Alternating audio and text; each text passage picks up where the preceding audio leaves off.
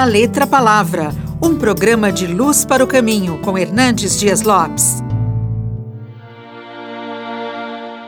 O último censo do IBGE identificou que 30% da população brasileira se diz evangélica.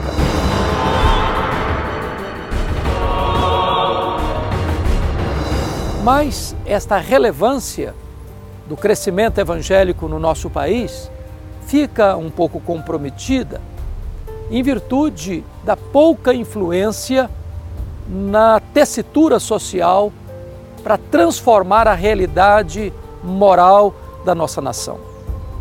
Ao mesmo tempo que a igreja evangélica cresce, também cresce a corrupção, também cresce a violência, também cresce a destruição dos valores morais, a conspiração contra esses pilares que devem manter a sociedade brasileira.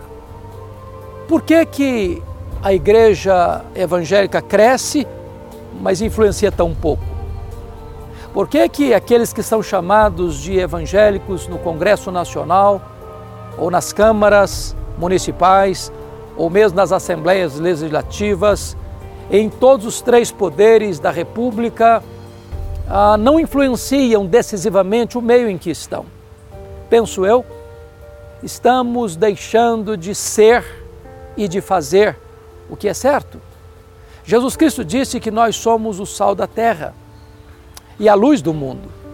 O sal, ele coíbe a decomposição, ele é um freio neste avanço acelerado do mal. A igreja precisa ser sal, não no saleiro, mas sal da terra.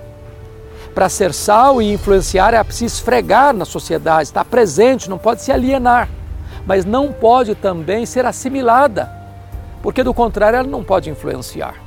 A igreja é luz do mundo, ela precisa refletir a glória de Deus, a verdade do Evangelho, o testemunho irrepreensível de um caráter impoluto e incorruptível.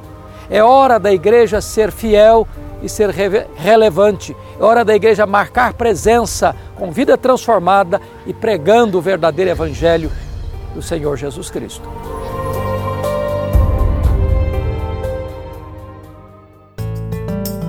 Você acabou de ouvir da Letra Palavra com Hernandes Dias Lopes, uma produção de Luz para o Caminho.